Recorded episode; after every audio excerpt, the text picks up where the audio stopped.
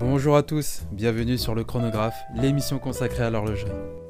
Si vous êtes connaisseur ou simplement néophyte, ce podcast vous permettra d'avoir toutes les clés en main pour comprendre le monde si large et pourtant si riche qu'est celui de l'horlogerie.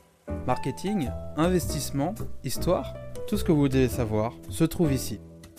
Tan et Lenny, deux passionnés de l'horlogerie, sont là pour vous transporter dans cet univers.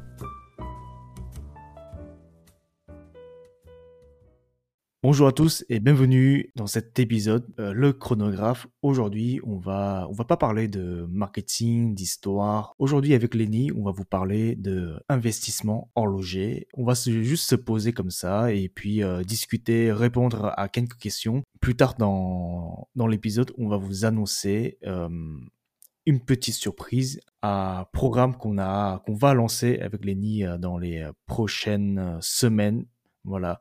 Et tout d'abord, euh, avant de, commencer l'émission, bah, je souhaite vous souhaiter une bonne année. On espère tous que bah, on va passer une, une meilleure année que l'année 2020. Euh, Et je suis avec Lenny, comme toujours. Hein. Comment ça va, Lenny? Salut Tan, bonne année à tous. Euh, donc euh, aujourd'hui, on va parler d'investissement et euh, avant de entrer dans le sujet d'investissement, j'aimerais apporter une précision ne pas investir si vous pouvez pas le permettre. Voilà, que ce soit en bourse, en immobilier, en montre, etc. Donc voilà. Et on va pouvoir commencer l'émission et euh, tout d'abord, on va instaurer euh, la base d'investissement, que ce soit dans l'immobilier, dans la bourse et euh, dans les montres.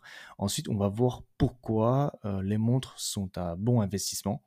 Et puis, on va voir aussi pourquoi c'est c'est pas toujours une bonne idée. Et puis, à la fin, pour ceux qui veulent, pour ceux qui restent jusqu'à la fin avec nous, on va vous donner quelques conseils pour commencer l'investissement horloger.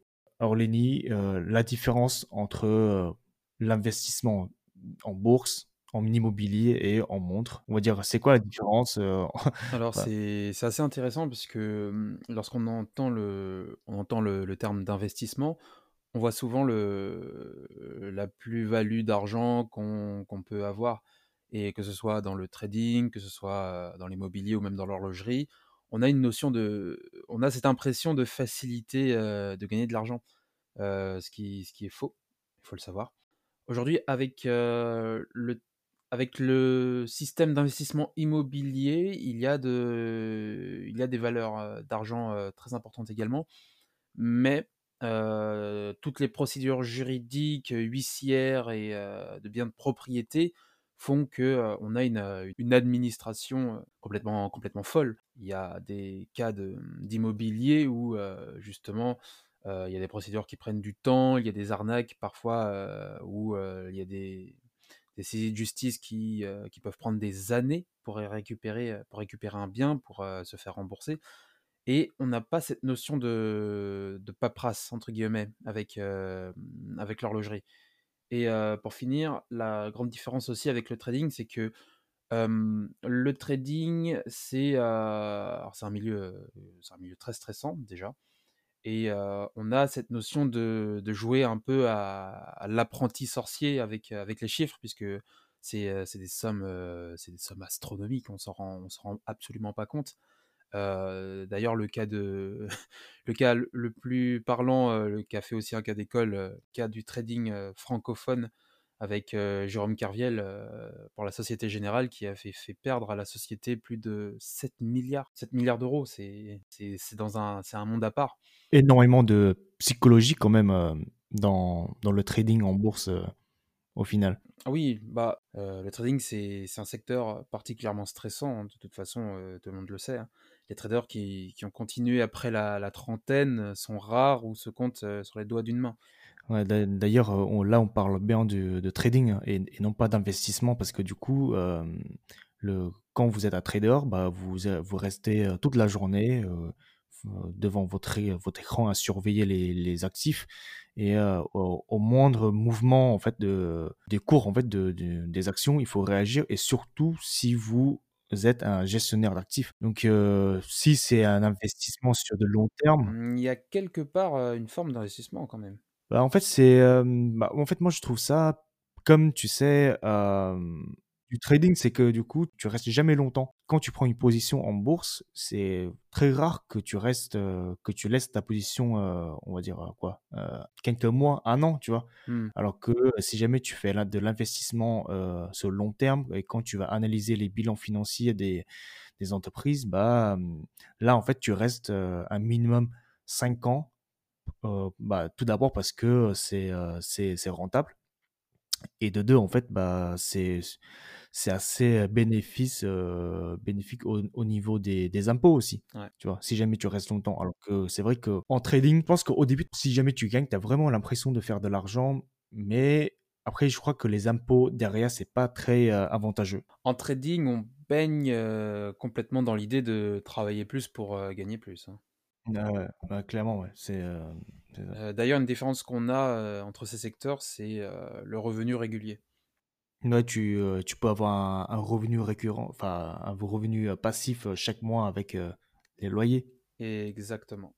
tu prends un peu de temps quand même avant de, de faire un plus-value avec ton immobilier parce que tu dois enlever les frais de notaire, les frais de, d'agence aussi. Donc au final, tu vois, tu dois tu dois attendre un peu pour retomber sur, tes pattes. Quoi. Et ce scénario, c'est quand tout se passe bien, puisqu'il suffit que ton locataire ne puisse pas payer pour créer des complications. Si tu, si tu as des squatteurs dans un de tes logements plus de 48 heures, juridiquement, ben, la police ne peut rien faire. sans compter les biens immobiliers fictifs où finalement tu payes pour un appartement dans une résidence, mais tu atterris sur, sur un terrain vague on a, on a énormément de cas, malheureusement, qui euh, demandent une prudence et une rigueur euh, à toute épreuve dans, dans le secteur immobilier. Mmh. Et ne euh, faut pas oublier non plus que le ticket d'entrée est très élevé. C'est vrai. Sauf si vous, vous, faites un SCPI. Dans ce cas, vous pouvez investir avec la somme, entre guillemets, que vous voulez. Ça dépend du, du, du, courtier. Mais c'est vrai que quand vous achetez, quand vous faites de l'immobilier et euh, que vous vous, euh, vous achetez pour louer, bah, le ticket d'entrée il est assez élevé parce que euh, vous devrez débourser, on va dire, dans les 200 000 euros là pour avoir un, appartement pour ensuite le louer. Ouais, c'est vrai. Et en plus la paperasse, sans oublier la paperasse dans l'immobilier. pour moi, c'est la phobie, ça. c'est la, la, phobie de, de, tout le monde. Je connais personne qui, dit, qui se dit yes, des papiers à remplir. bah, c'est pour ça que les agences immobilières sont, sont là, hein, sont, sont là. Mais il faut les payer, quoi. Mmh. Bah, du coup, on a vu, euh, on a vu un peu la différence entre euh, l'investissement euh, en bourse et en immobilier. On va voir bah, pourquoi, par rapport à tout ça, les montres sont un bon investissement. bah, moi, en fait, par rapport à, ce qu'on s'était dit, c'est que bah, pas beaucoup de paperasse. Si, si jamais vous voulez acheter une montre, bah, vous allez euh, dans un magasin, vous trouvez euh, la montre que vous voulez, euh, et puis vous, vous l'achetez, quoi. Vous l'achetez, il n'y a pas de, il a pas de, de paperasse, il n'y a pas d'administration, il n'y a pas de compte à rente à l'État. Ça paraît simple. ouais, voilà, c'est ça. C'est tu vois, donc c'est, bah, c'est comme si tu, enfin, c'est limite comme si tu vas acheter du pain ou un truc comme ça, tu vois Bon, ouais, j'exagère un peu, mais. tu m'as vu sourciller, là. j'exagère un peu à ce côté-là, mais, mais je veux dire, on n'a pas besoin de, d'aller voir euh, le notaire, l'agence, plein, plein de choses, quoi. Voilà. Et puis, euh, il y a aussi euh, le, le, côté de, de, facile à transporter. Voilà. Aujourd'hui, tu as une dizaine de montres, tu, tu les mets toutes dans une valise et tu voyages.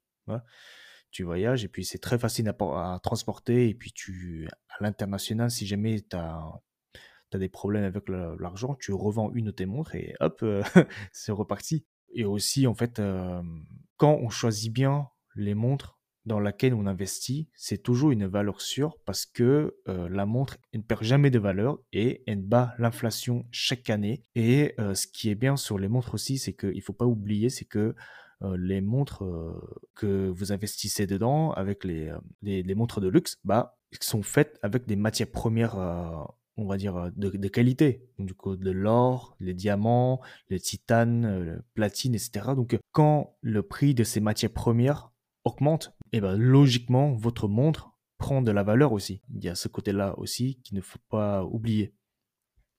Après, bien sûr, ça dépend du modèle, hein. C'est il y a il y a des pièces intemporelles où la valeur ne redescend pas. On aimerait que ça soit aussi magique et que n'importe quelle montre, heu, puisse gagner en valeur pour être, heu, pour être sûr, heu, de faire un bon investissement, à tous les coups. Heu, malheureusement, heu et heureusement aussi quelque part, ce n'est pas le cas. Exactement. Et d'ailleurs, je suis assez d'accord avec toi, heu, Tan, notamment sur l'immobilier. Alors certes, on peut, heu, espérer un revenu mensuel, heu, régulier, mais on ne peut pas prendre, sa maison sous le bras, en cas d'urgence, et la déplacer, avec soi, On aimerait tous. On on aimerait tous, et d'ailleurs ça existe les maisons, mobiles, mais on part sur un ratio, beaucoup moins, pratique qu'une valise, avec, avec, des montres, quoi. Et je suis pas sûr qu'une maison mobile, ça sera bon investissement. Heu, je suis pas sûr non plus. Il y a ce point-là, mais aussi un point qu'on veut, heu, qu'on va aborder dans l'émission, ce sont les les listes d'attente ou plutôt plutôt les listes de souhaits aujourd'hui. Les marques, elles préfèrent ce terme, mais heu, pour moi ça c'est un fléau, quoi, c'est pas possible. Mais pour en revenir à la sécurité financière, lorsque vous avez des montres qui prennent de la de la valeur, vous pouvez être sûr de bah, on aime bien cette expression, mais heu, vous pouvez être sûr de retomber sur, heu, sur vos pattes. Heu, vous en doutez, mais on va on va rappeler que même si, vous possédez un modèle très rare et recherché, vous pouvez quand même perdre de la valeur dessus. Ça, ce n'est pas pas impossible si, si vous n'êtes pas averti dessus, quoi. Mon exemple d'ailleurs, mon exemple préféré, c'est, sur la Daytona Paul Newman, en référence, heu, 6241. Alors, heu, elle est très intéressante cette histoire parce qu'en 2014, ce modèle a été vendu, en Suisse pour, heu, 185 000 €, car, heu, tout était d'origine sur la montre, et la même année, on a un modèle identique, donc exactement la même référence, qui s'était revendu, heu, je sais plus, en en Europe, je crois, pour, heu, 92 000 €. On a a perdu près de 60 du de la valeur, heu, de revente, heu et c'est juste énorme et ce changement de prix, c'est simplement dû au fait que le mouvement d'origine ait été modifié sur la montre et j'aime bien cet exemple parce qu'il est là pour nous rappeler qu'il faut aussi faut faire attention à ces modèles. Il faut en prendre soin, il faut prendre soin de sa montre. Alors oui, la montre a quand même été vendue 82 000 €, mais heu, sur des modèles moins demandés, on peut, perdre de la valeur aussi. C'est ce que ça veut dire.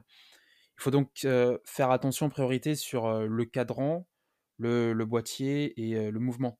Ce sont, majoritairement, ces 3 choses que, vont regarder, les collectionneurs ou les racheteurs lors de la revente. Donc de préférence, allez voir un horloger, pour réparer, la montre et non pas pour remplacer, des pièces dessus. Et encore une fois, il y a pas de magie, plus les pièces d'origine vont être retouchées, plus la montre va perdre de la valeur. Et c'est important de le rappeler à ceux qui veulent, par exemple, se lancer puisque beaucoup de gens peuvent se dire, heu: «Je vais acheter une montre complètement, heu, bousillée pour la rénover et faire une plus-value dessus». Ah ouais, non, ça marche pas comme ça. On va dire qu'il y a un mini point commun avec l'immobilier, c'est que, bah, du coup, si votre maison, vous la vous la prenez soin, de en bonne qualité, bah, c'est sûr que, heu, vous la vendrez, plus cher. Du coup, une montre, c'est pareil, voilà, il ne suffit pas juste de l'acheter et et c'est tout. Et bah, il faut en prendre soin et cetera, donc c'est vrai que Surtout si vous comptez faire un investissement dessus. Les collectionneurs sont très exigeants sur, les modèles qu'ils qu'ils veulent acheter. En quelque part, c'est un peu normal. On regarde, l'usure du cadran, si la montre a beaucoup été portée, c'est intéressant de savoir si elle avait si la montre a été mise en coffre. C'est des critères qui peuvent, jouer en votre faveur. Bah, du coup, Lenny, est-ce que c'est, c'est pas le le pile le bon moment pour faire une transition à la troisième question? C'est pourquoi c'est pas toujours une bonne idée d'investir, heu, dans les montres? Alors oui, c'est le c'est le bon moment parce que je commence à être, heu, un petit peu cinglant. Alors, comme je comme je disais tout à l'heure, il y a pas mal de tips à avoir pour, heu, bien se lancer ou même continuer d'ailleurs. Parce que c'est un secteur, vraiment passionnant et de plus en plus de gens, recherchent aujourd'hui des des valeurs refuges et heu, l'horlogerie en est une. Ouais, mmh, bah, du coup, moi moi, je me permets de rebondir sur ce que tu viens dire, heu, juste avant. C'est une valeur refuge. Donc c'est vrai parce que, heu, quand vous investissez dans, enfin, dans les montres, n'attendez pas un retour sur investissement de 14% par an ou même 10% par an, parce que même 10% c'est énorme, hein, pour un investissement. Mais mais plutôt, en fait, considérez comme un comme une valeur refuge que si, vous avez, si jamais vous avez euh, de, de l'argent en banque et que vous voulez pas que cet argent perde de la valeur à cause de l'inflation et vous, que vous voulez gagner un peu en, en argent chaque année, bah, dans ce cas, c'est une très bonne idée d'investir dans les montres parce que, bah, comme on disait avant, bah, c'est facile à transporter, pas de, pas de paperasse, pas de compte à rendre à, l'État, entre guillemets. Je vais mettre euh, les entre guillemets, euh, parce que des fois, on, on doit rendre à, l'État la plus-value. Euh, mais euh, oui, oui, voilà. Donc euh, c'est un des problèmes. Enfin, on, je dis entre guillemets les problèmes parce que quand les gens pensent à investissement horloger, ils, ils pensent qu'on peut faire de l'argent facilement, mais non, en fait, c'est une valeur refuge. Il faut toujours garder ça en tête et il faut pas attendre à à prendre de 10% par an en termes de retour sur investissement. Et je te rejoins, Tan, tu l'as un peu abordé tout à l'heure parce que ça reste un investissement. C'est un placement euh, dans la même idée qu'un livret A qui va vous rapporter 1, 2, 3% par an. Certaines montres peuvent vous rapporter certes 30, voire 40% de leur valeur boutique, mais peuvent prendre euh, du temps. Il y a, y a, des modèles où ça va plus vite, mais dans l'idée, c'est un jeu, il ne faut pas être pressé.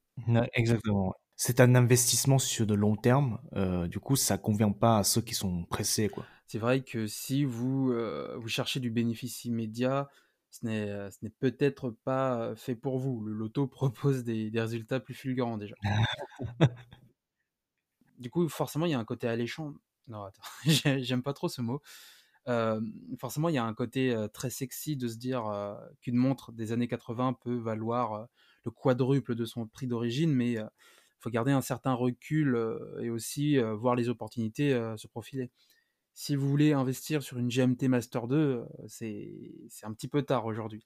C'est des années d'attente en boutique et des cotes qui grimpent en flèche, c'est trop tard. Mmh, bah, ouais, bah, du coup, ouais, c'est vrai que il y a, y, a, pas mal de, on va dire, de points à, relever hein, avant d'investir dans, dans les montres. On, on tient justement à vous, à vous informer, à vous à vous faire un, petit warning pour, euh, mmh, la prévention. Ouais, pour pas que vous jetez euh, directement dedans sans, sans avoir de, de connaissances euh, préalables.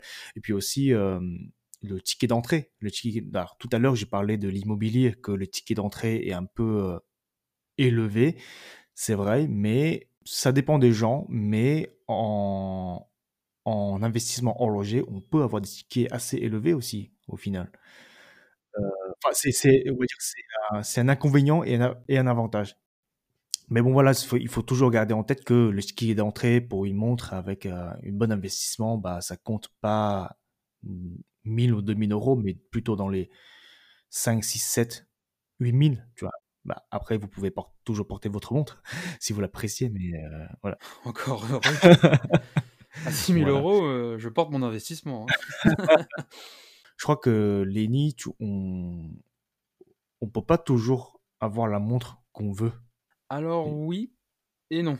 Voilà, débrouille-toi avec Alors... cette je, alors, je, j'ai dit ça parce que du coup, Lenny, il y a de ça bah, quelques semaines, a eu, a pu avoir, avoir une expérience assez, euh, assez désagréable, non, Lenny? Alors, je dirais une expérience assez frustrante, oui. Tu peux nous raconter un peu, euh Alors, qu'est-ce qui s'est passé? il y a quelques mois maintenant, je m'étais renseigné sur une collection pour, les analyses financières et des prix de revente et un modèle parmi la collection m'a beaucoup plu. Du coup, je suis, je suis parti aller l'essayer en boutique. Le vendeur me présente la montre, je tombe complètement amoureux du modèle. Alors, il y en a qui aiment, d'autres pas du tout mais moi, elle m'a plu et je me doutais déjà que, j'allais aimer, mais pas autant. Donc la partie frustrante arrive, je dis au vendeur que je la prends. Sauf que, la montre que j'ai essayée était un modèle d'exposition et que, pour l'avoir, il fallait attendre au moins, 8 mois. Voilà. Donc c'était, l'ascenseur émotionnel du coup, puisque, je suis reparti avec une frustration et l'espoir d'avoir un modèle, dans presque un an mais alors bien sûr, le, délai comprend plusieurs choses. Moi, j'aime bien les appeler des murs, puisque le premier mur, c'est un contexte sanitaire où les manufactures sont fermées, donc les modèles prennent du retard. Le deuxième mur, pour moi, c'est c'est le, mur social. Donc, si t'es pas, si pas une personnalité influente, forcément, ça rajoute un délai supplémentaire. Et parfois, même être quelqu'un, ça, ça suffit pas. Et le troisième mur, qui est le plus évident, c'est, on l'oublie d'ailleurs, c'est le mur financier. Et faut savoir que ça m'a ça m'a frustré, mais ça m'a pas choqué parce que 8 mois, c'est pas si énorme quand on compare. bon, bien évidemment, je vais, je vais tricher un peu, je vais prendre en référence la Nautilus de Patek Philippe, la, la 5711 qu'on ne présente plus, hein, qui assume des délais de 11 ans pour recevoir sa montre. Ça devient juste absurde. Et 11 ans, c'est pas une estimation de temps, c'est le délai donné par le directeur salon de Patek Philippe à Genève. Il a 11-12 ans, hein, c'est juste... Euh, enfin, moi, je ne sais pas si, euh, si, les, auditeurs euh, se rendent compte, mais 11-12 ans d'attente pour une montre, c'est complètement dingue. Et d'ailleurs, Lenny, c'était quoi le modèle que tu voulais acheter en boutique là? Alors, j'ai envie de le dire et d'un autre côté, j'ai envie de faire la surprise aux auditeurs.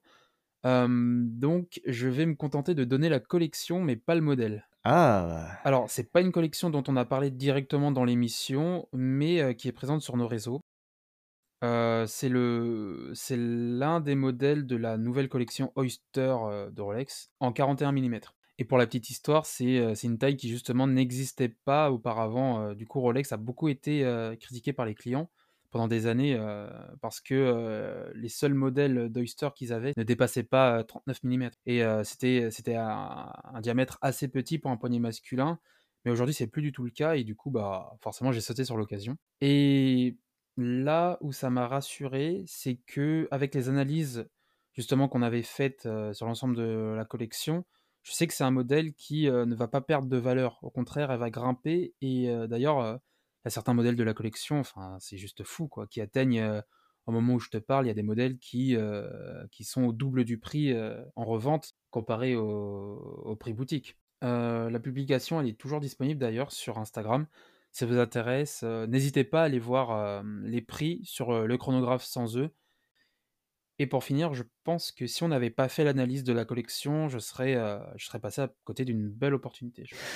Euh, bah, du coup, entre euh, le, capital euh, pour investir dans les montres, entre les listes d'attente, entre bah, toutes les montres qui existent sur le marché aujourd'hui, c'est pas toujours facile de trouver la montre à investir le long terme pour avoir un retour sur investissement positif.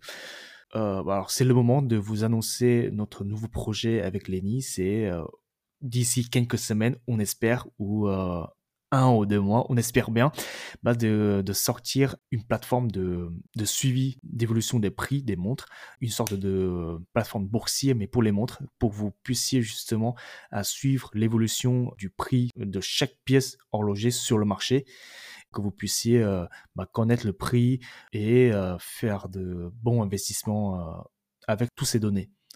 On espère que l'outil vous plaira. C'est une façon euh, pour les néophytes de s'initier, ou plutôt s'essayer euh, à ce secteur pour euh, comprendre les, tendances et surtout les évolutions du prix sur un modèle plutôt qu'un autre. Et, même pour les professionnels, pour avoir un champ de vision beaucoup plus large sur le marché, mais aussi pour gagner du temps et connaître les tendances plus rapidement. Donc, si, si tout cela vous intéresse, je vous invite justement à aller sur notre site internet, lechronographe.com alors chronographe sans E à la fin, et vous inscrire à la newsletter. Et en fait, on va vous envoyer chaque semaine un petit email en vous donnant en fait l'évolution des prix euh, de certaines pièces horlogères sur le marché.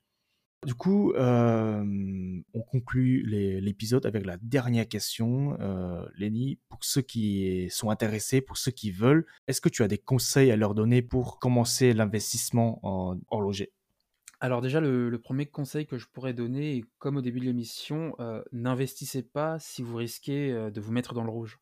Il faut garder cet état d'esprit euh, de passion avant tout et ne pas risquer de se mettre en difficulté financière pour un objet. Ça reste un, ça reste un bel objet, mais, mais il ne faut pas tout parier sur, sur une montre. ne faites surtout pas ça.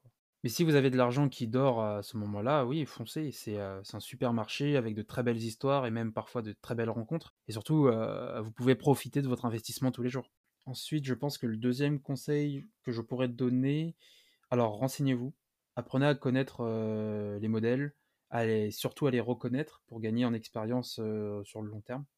Exactement, c'est euh, euh, c'est ce que j'aurais dit aussi. C'est euh, c'est comme en bourse ou en, immobilier. Il faut toujours se renseigner, avoir de la connaissance dans le domaine.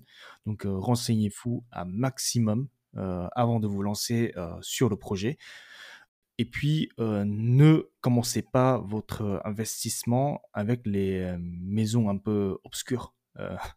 Alors je dis maisons obscures, c'est c'est plutôt des, des marques de montres. Euh, quand on veut dire que on connaît pas beaucoup euh, d'identité, on connaît pas trop l'histoire, la, la fabrication, la manufacture, euh, enfin les mouvements, tu vois, tous les, les choses autour de, de cette maison. Euh, quand, tu, quand tu te parles de montres obscures, tu entends par là des montres euh, horlogères un petit peu inconnues au bataillon qui proposent des, des jolies montres, mais on ne sait pas du tout ce qu'il y a à l'intérieur. Voilà, c'est ça. Le dernier conseil que je pourrais donner euh, aux personnes qui euh, veulent acheter euh, une très belle montre, après s'être renseigné, après avoir essayé le modèle, après avoir pris toutes les informations nécessaires, après tout ça, le dernier conseil que je pourrais donner est, s'il vous plaît, n'achetez pas vos montres sur les sites de grande distribution du style Le Bon Coin. Alors, ça s'est déjà vu, ça existe, des personnes qui pensent faire une affaire en l'achetant à des prix pas trop chers par rapport au prix de boutique, mais pas non plus au marché gris, et finalement se font avoir, et, parfois on parle de sommes qui dépassent euh, 10 000 euros, quoi. C'est, c'est, juste fou. Des personnes qui pensent acheter des montres, mais finalement c'est des fausses. Et il y a des modèles, euh, des faux modèles, j'entends, hein, qui sont, euh, qui sont très bien imités, donc il faut être extrêmement prudent. Il y a des sites spécialisés certifiés dans, la revente de montres. Privilégiez ces plateformes-là, quitte à acheter même votre montre en, en boutique hein, et attendre plusieurs mois. Euh, et lorsque vous l'achetez en boutique, vous avez le risque 0%. Bah, on arrive à la fin de cette émission et merci à tous de nous avoir écoutés jusqu'au bout. Et euh, encore une fois, n'hésitez pas de vous inscrire sur le newsletter de notre site web, euh, lechronographe.com, euh, pour être au courant des prix de, de chaque pièce horloger et aussi de vous tenir euh, au courant de toutes les actualités autour de ce monde. Si l'épisode vous a plu, n'hésitez pas à nous laisser 5 étoiles euh, et un petit commentaire sur Apple Podcast parce que ça nous aide beaucoup, ça nous aide beaucoup en termes de référencement. Et euh, n'hésitez pas aussi de faire un tour sur notre euh, Instagram, euh, le chronographe, parce que euh, nous postons tous les jours des anecdotes et des euh, instants financiers intéressants qui pourront vous intéresser en tout cas. Bah, merci à tous euh, et encore une fois, bonne année. Lenny, je te dis à, à la semaine prochaine. Salut Tan, salut tout le monde, à la semaine prochaine. Ciao tout le monde.